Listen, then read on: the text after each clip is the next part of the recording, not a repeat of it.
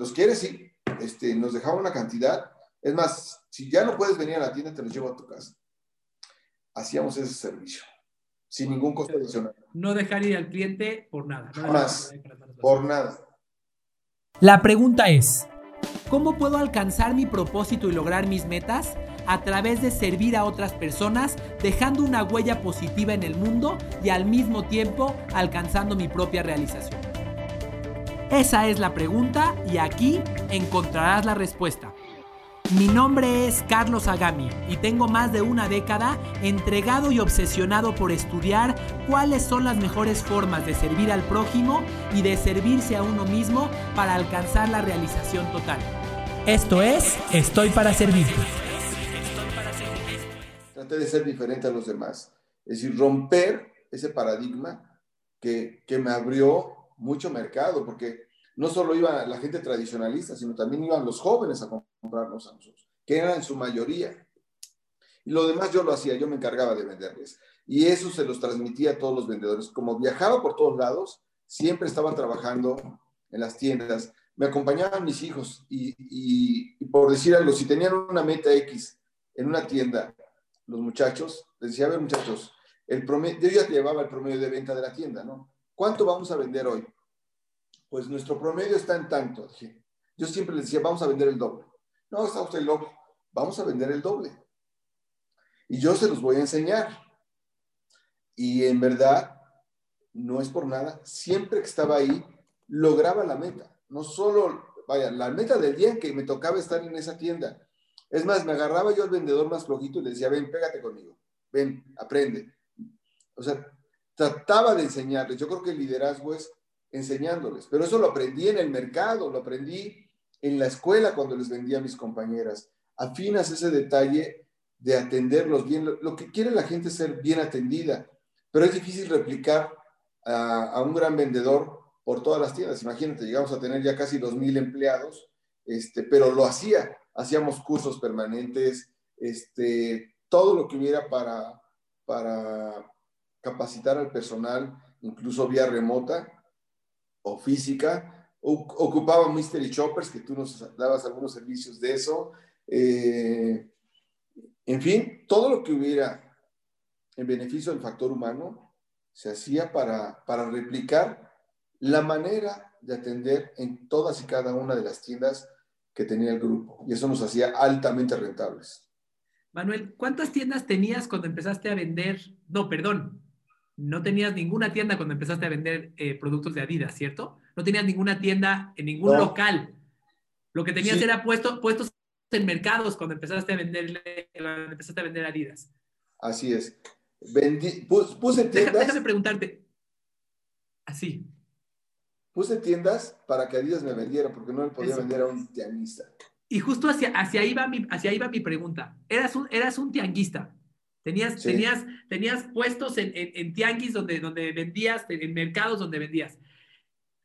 ¿Cómo caramba se le ocurre a alguien de la tercera división, que son los tianguis, decir, pues yo me voy a la Champions, a mí Adidas me va a vender? ¿Cómo, cómo, caramba diste ese salto? Porque primero tenías que romperlo en tu cabeza. Que, me imagino que los otros 20 tianguistas que estaban junto a ti no dijeron, me voy a ir a la Ciudad de México, a las oficinas de Adidas, para que me vendan porque es una marca que está creciendo. ¿Cómo le hiciste para pensar de aquí para acá?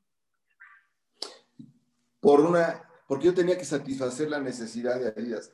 Llegaban conmigo y me pedían que el Samba, que el Universal, este, el Stan Smith, que en aquel entonces se vendía también como ahora. Eh, yo debo tener ese producto porque me lo están pide y pide y pide. Entonces, tantos consumidores, si lo estás escuchando, yo tengo que ir a comprar Adidas. Entonces ya llegó Adidas, estaba en aquel entonces un señor Francisco Cos, me dice, por cierto, estaba casado con una paisana mía de Atlisco, entonces ah, hubo química, dice, te puedo vender, pero debes de tener tienda. Bueno, pues ni modo, pues abrir una tienda para tener Adidas. Sin embargo, este, pues también metía un poco de ellas en, los tenis que no estuvieran tan cercanos, alejados. Y, y lo que no lo escuche Francisco, pero, pero sí. Bueno, ya que lo escuche, ya que. Ya tiene muchos años, ya tiene muchos años. Este, y, Y bueno, pues eh, mi objetivo siempre fue darle al consumidor lo que el consumidor me pidiera. Pero yo estaba muy atento, escuchando, viendo la tendencia, eh, observando, dándole al consumidor lo que el consumidor estaba pidiendo. Si el consumidor me pidiera, me hubiera pedido piedras, pues piedras tenía que llevarle. Tú, tú, digamos que tú no estabas enamorado de lo que vendías, estabas enamorado de tu cliente. Y lo que mi consumidor me, pedí, me pida, pues ah, me tengo que adaptar a darle eso. Exactamente. Es un error que muchos empresarios llegamos a cometer. Estamos enamorados del producto que sacamos y no, me tienen que comprar ese. Yo le llamo el síndrome del, el, perdón, el síndrome del chef terco, que es el chef que a fuerzas le quiere dar a los clientes, a los comensales, el, el, el platillo que ya le rechazaron y que le dijeron que no le gustó. Tú dijiste, no, a ver, pues si no, si lo que me están pidiendo son tenis de Adidas, pues a ver cómo carambas los consigo. Así es. Ahora, me encantaría que nos platiques eh, tu historia, ya muchos años adelante, si no me equivoco, es en 2012, con la playera negra de la Selección Nacional de Adidas. Bueno, eh, nos convertimos en uno de los clientes más importantes del país. Eh, antes de un mundial, Adidas eh, tenía la costumbre de, llevar a los tres principales clientes del país a Alemania, a Herzog, al headquarter, para hacernos la presentación de, lo que viene. Eso es un año antes. Se acercaba el Mundial de Alemania y, perdón, el de Brasil. Este, y, y en Alemania estábamos y nos hicieron la presentación. Fue un momento disruptivo, que es mi ADN o sea, a mí me, me dieron música para mis oídos. Siempre México había tenido playera blanca, playera verde, playera blanca, playera verde, blanca, verde, blanca. O sea, ya era el, este, lo de siempre. Entonces, por, por respeto a las otras dos cadenas, no quiero mencionarlas, decían pinche playera fea, este, México siempre es blanco, verde, y ya sabes, eran compradores hechos a la antigua afortunadamente íbamos mi hermano y yo, y les dije, pues a mí me encantó, ¿no? Dije, esto me encanta, es diferente. Eh, le dije a Marcos, que me acompañaba, diles a todos igual que está fea, pero compra todas. Este, compra todos. No, ¿cómo crees? Estás loco. Déjale unas cuantas. No, quiero todas. Pues, igual diles que están feas. Es más, aquel entonces Fernando Basualdo, que era el director general de Adidas México. Y ¿sabes qué, güey? Quiero todas. Todos sus güeyes dicen que no, no las quieren, están feas. Sí, ya me dijeron, ya me echaron pleito, que está muy fea, que van con la blanca y con la verde. Ah, pues a mí dame todas. Yo, yo, yo quiero todas. ¿En serio? ¿Estás loco? Dime algo, esa fue una decisión esa fue una decisión de cuánto dinero, cuánto valió comprar todas las playeras negras de la selección nacional de Adidas. Equivalía eh, el 30% de mis acciones de la empresa. De la wow, wow, wow. Este, no te puedo decir el nombre, pero era una cantidad muy grande, porque le apostaban a ello. Wow. Entonces, cuando, cuando llega todo el producto, pues obviamente nos llegó a nosotros, porque le apostamos y a los demás no les llegó. Entonces, habían filas en todas las tiendas. Es más, habían pequeños retailers que nos compraban de mayoreo. Este, apenas venía Mercado Libre y, nos compraban también ellos. Entonces, pues todos estaban enojados que hubo una preferencia para nosotros. Dije, no, hubo equidad, pero pues no le apostaron, ¿no? Y, y nos fue no bien, bastante bien. ¿Y te rifaste el 30% de tus acciones con base en qué? ¿En que la playera te gustó? Me encantó. Es que hay, que, hay veces que hay que arriesgar también. Y, además va con mis ideales. Claro. Con mi forma de ser, de, ser disruptivo e irreverente. Muy bien, Manuel. Me gustaría pasar a otro tema. A Pronto, Pronto incluso van a ver algo disruptivo e irreverente en el equipo Puebla. Pronto lo verás. Eso, me encanta. Ya cuando salga me avisarás y, y bueno, seguramente, seguro todos ya lo conocerán, pero te invitaremos de nuevo a que nos cuentes de qué se trata. Déjame, déjame hacerte otra pregunta. Eh, quiero preguntarte ahora de una de, las, de una de las decisiones que más te cuestionaron en tu vida empresarial. En el momento que le pusiste estructura a la empresa, en el momento que tuviste que pues darla de alta como debe de ser, este, tener acciones, te preguntaron cómo ibas a dividir las acciones con tus hermanos. Y dijiste en partes iguales, a pesar de tener consejos contrarios de tu entorno, de los abogados. ¿Por qué? Porque, como tú sabes, mi, mayor inspiración ha sido mi madre. Vuelvo, vuelvo a lo mismo. Y hago de cuenta que cuando puse la primera tienda le puse Boutique Tere, no le puse Mr. Tennis. En honor a mi madre.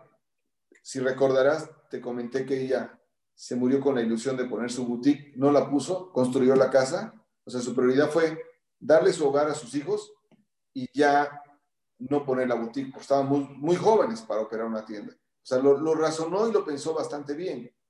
Un, hogar que nos estabilizara. Entonces ya no puso la.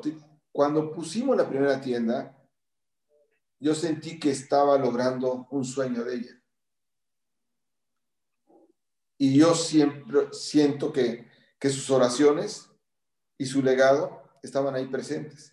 Y entonces lo hice como si ella hubiera estado viva, seguramente así lo hubiera hecho. Repartir equitativamente entre sus hijos, sin distinción. Entonces, por eso lo hice de esa forma. Y ahora quiero preguntarte, ¿pagaste un precio por ello? Eh, al futuro sí, pero en un principio no, porque nos fue bastante bien, muy bien. Muy bien. Muy bien. Ahora, quiero, quiero preguntarte otra pregunta relacionada con negocios. Eh, tú viviste, un, tú viviste una, una, época, bueno, épocas muy cambiantes. Pesar de que se puede hablar de, de, una época de crecimiento de Mr. Tennis, pues tuviste primero, este, digamos, en tu, en, tu, en tu historia, primero un país cerrado a la importación. Después se abrieron las fronteras. Pero después no solo se abrieron las fronteras, se abrió Internet. Viviste, viviste épocas totalmente distintas en las que el consumidor se comportaba totalmente diferente. Quizás cuando empezaste a tener tú los, los Stan Smith, pues eras el único en Atlisco que los tenía. Y esa era una forma de vender. Pero me imagino que para 2014 o 2015 o 2016 ya no eras el único en ningún producto. No. ¿Cuál fue la estrategia que utilizaste cuando ya tu producto no era único? ¿Cómo, cómo, cómo, cómo seguiste creciendo? Bueno, primero eh, hicimos un modelo de tiendas muy padre. Siempre me gustaba estar viajando por todo el mundo e innovando. Siempre, siempre. Y incluso eh, hacíamos una especie de, de, venta como ahora, de entregas. O sea, es la entrega de, de Uber y todo eso que este, de Rapid, lo hacíamos nosotros. Si quieres tus tenis, te los llevamos hasta tu domicilio. Tus playeras te las llevamos a tu domicilio pero lo hacíamos de una manera natural.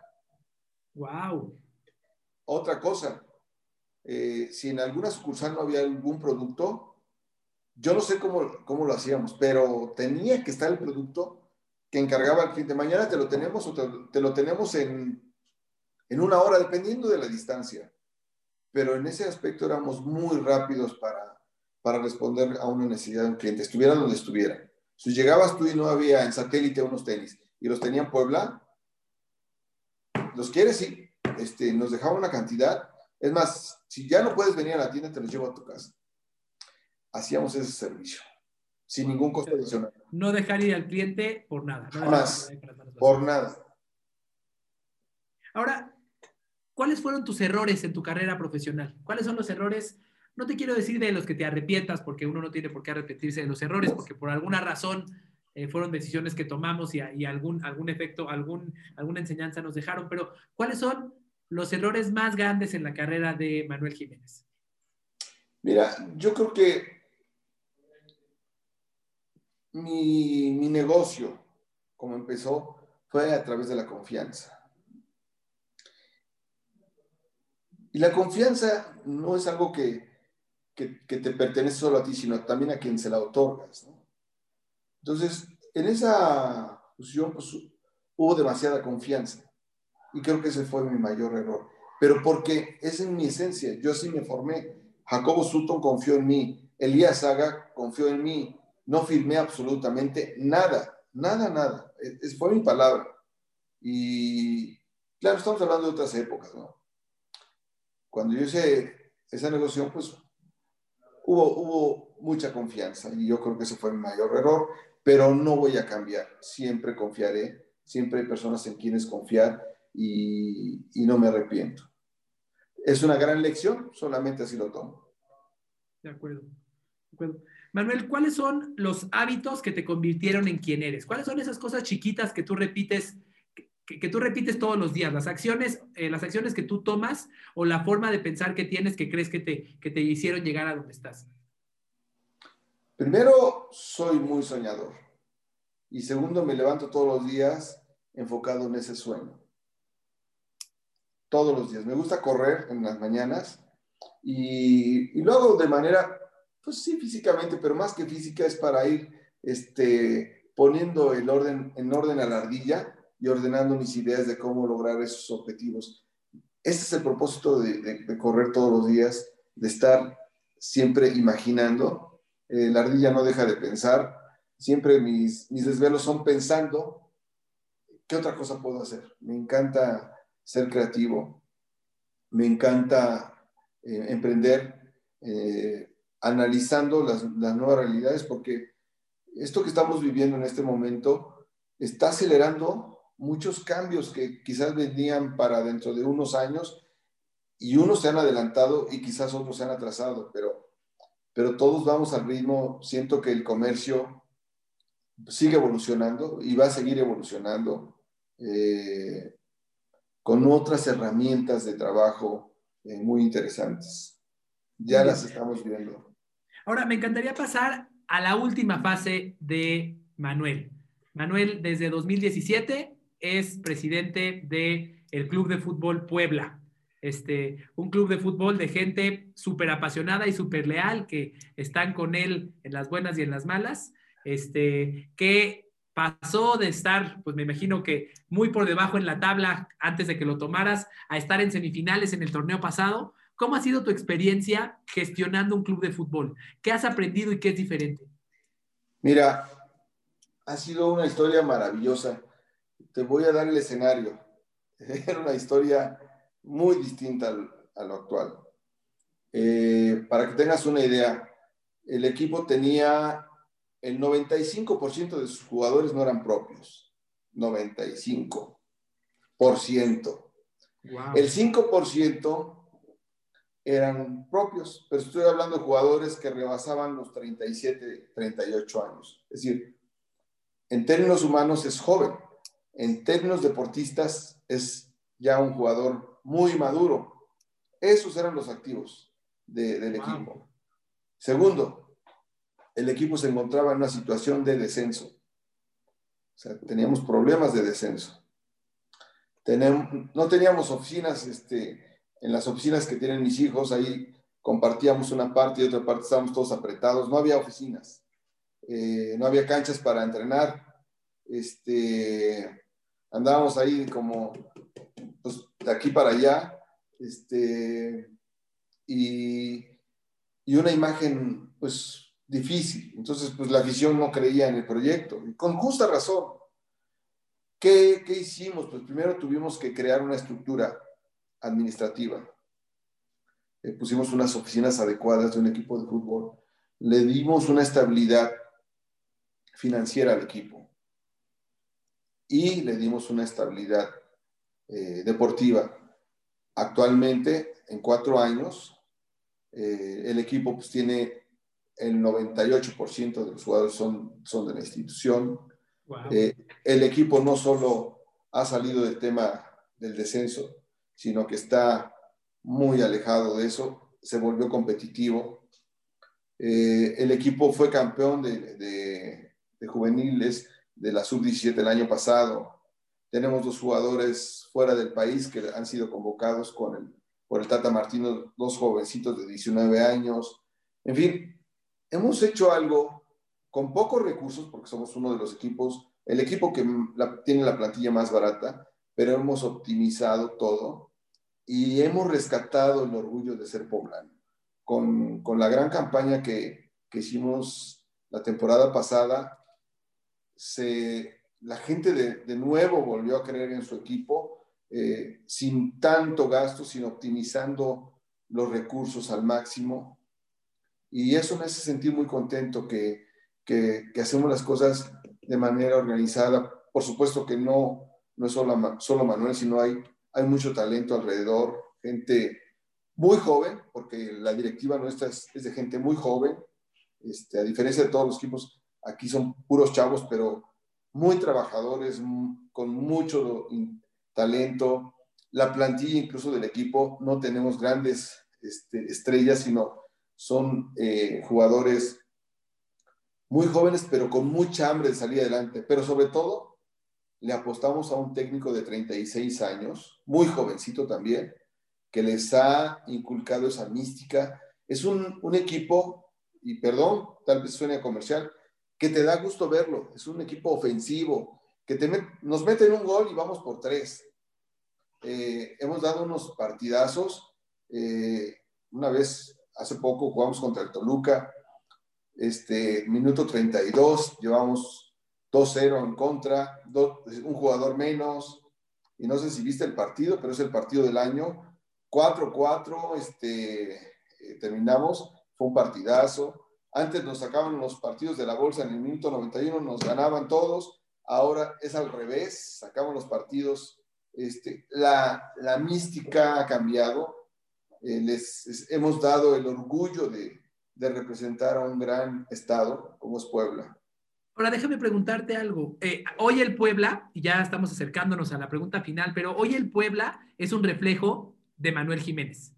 Este, dicen que una organización es el reflejo de su líder y seguramente de muchas personas que te acompañan, pero que tú decidiste traer y que tú lideras. Este, Manuel Jiménez es una persona que cuando le meten un gol va por tres en su vida.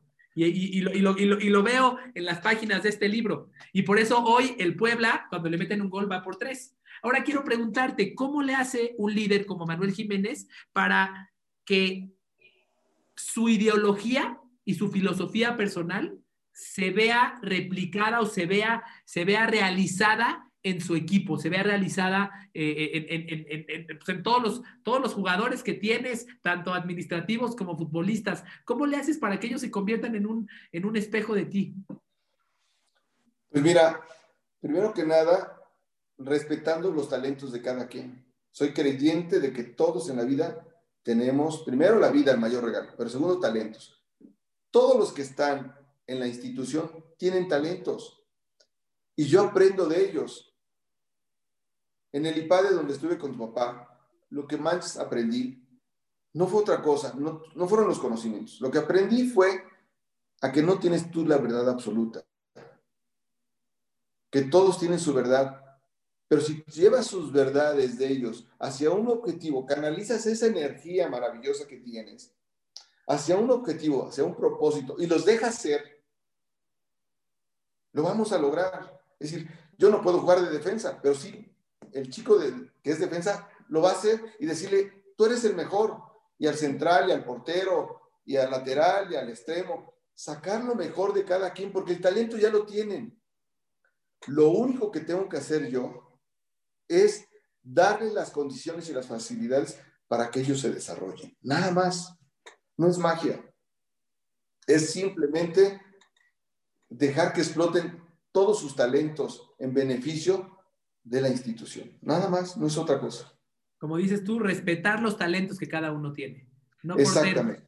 Yo, yo, siempre digo, no pongas al portero de delantero y la gente me contesta que qué hay, de, que, hay de Jorge Campos, pero bueno, fuera de Jorge Campos, no pongas al portero de delantero. Por cierto, por cierto, está escribiendo mi papá por acá en el chat que es un orgullo haber sido tu compañero, que muchas felicidades. No, lo quiero mucho, yo me siento parte de la familia y lo digo de todo corazón y con mucho respeto. Me encantaría pasar a una última pregunta. Eh, Manuel vivió una vida eh, profesional, una vida en su carrera profesional hasta ahora, en la cual las crisis lo transformaron hacia el éxito. Las crisis desde perder a tu madre, desde que te roben todo tu inventario de tenis, desde que este, te traicionen y te dejen pues, sin, empresa prácticamente, desde que te saquen de tu propio, de tu propio changarro, de tu propia empresa, y que dejes de ser director. Este, hoy estamos viviendo un momento de una crisis. Este, eh, hay muchos que estamos vivos hoy, que es la primera crisis que nos toca verdaderamente vivir ya de forma activa. Claramente muchos estábamos vivos en el 94, en el 2008, pero hay muchos que hoy estamos en posiciones de liderazgo que es la primera vez que nos toca. ¿Cuál es tu consejo en una industria como la que se vive hoy, con la competencia que se vive hoy? ¿Cuál es tu consejo para todos los empresarios, directores, líderes, es más, hasta vendedores que nos están escuchando, eh, de cómo enfrentar la situación que estamos viviendo en estos días? Bueno, yo tengo una frase y yo siempre he visto mi vida como un barco. Un barco cuando se echa a la mar, no solamente va a encontrar aguas en remanso, sino también va a encontrar aguas turbulentas, aguas difíciles. Y es cuando el capitán debe estar más alerta, tiene que estar más pegado al timón, sin arrogancia, porque ya ves lo que le pasó al Titanic. No, la arrogancia es el peor perfume que nos puede caer a todos, seamos grandes o seamos pequeños. Creo que lo tenemos que tomar con toda seriedad. Y tú te vas a subir a un barco donde sepas que el capitán es muy responsable, si no, ni te subes al barco. Pero lo que yo siempre he dicho y mi frase, se las quiero dejar de tarea, es que las turbulencias son inevitables.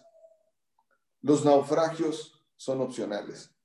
En una circunstancia como esta, tenemos que ajustar las amarras, tenemos que estar preparados, tenemos que tener el barco lo mejor preparado posible, porque arriba del barco van primero que nada nuestros familiares o todos los en los que nos inspiramos para sacar a flote este barco, pero primero es nuestra familia o en quienes inspiramos todo nuestro trabajo. Dios también. Todos van ahí, pero también van los familiares de nuestros colaboradores. Va mucha gente que sin darnos cuenta causamos un gran impacto, positivo o negativo. Mejor que sea positivo. Sin duda, tenemos que tomar las mejores decisiones para sortear esto que es inédito para toda la humanidad, para todos. Pero nos hemos dado cuenta que hay industrias que están creciendo muchísimo y hay industrias que no.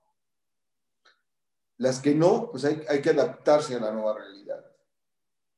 Como dices tú, venderle a los clientes lo que los clientes quieren.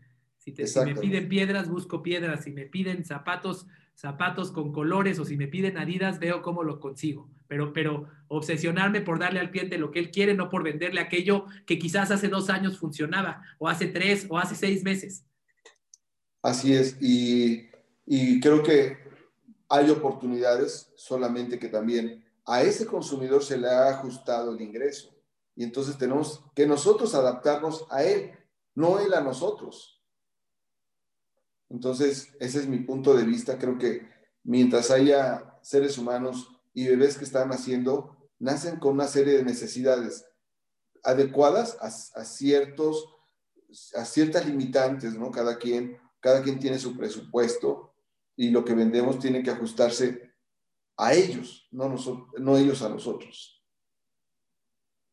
Increíble. De verdad, Manuel, eh, ha sido un placer eh, esta, esta, conversación, como siempre las, las han sido. Este, quiero invitar a todos los que nos escuchan, no dejen de buscar este libro, se lo van a, lo, van a devorar. Este, está eh, no nada más muy ágil, muy fácil de leer, sino además muy natural, muy auténtico, no hay maquillaje en esto. Está diciendo la neta, está diciendo a dónde metió la pata, está diciendo las buenas decisiones, de verdad que es increíble. entiendo que este libro lo podemos encontrar en Amazon, ¿cierto?